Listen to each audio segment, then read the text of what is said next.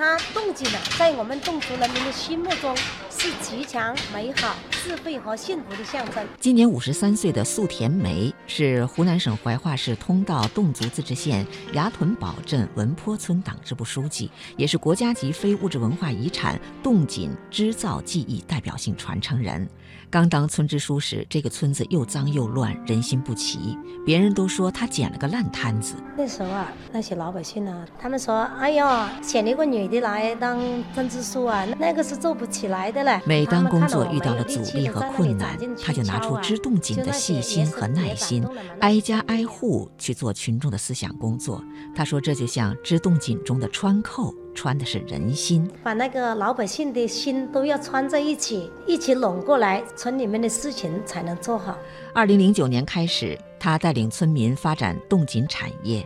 如今冻锦远销意大利、美国等国家，全村一年的冻锦产值达到四百多万元。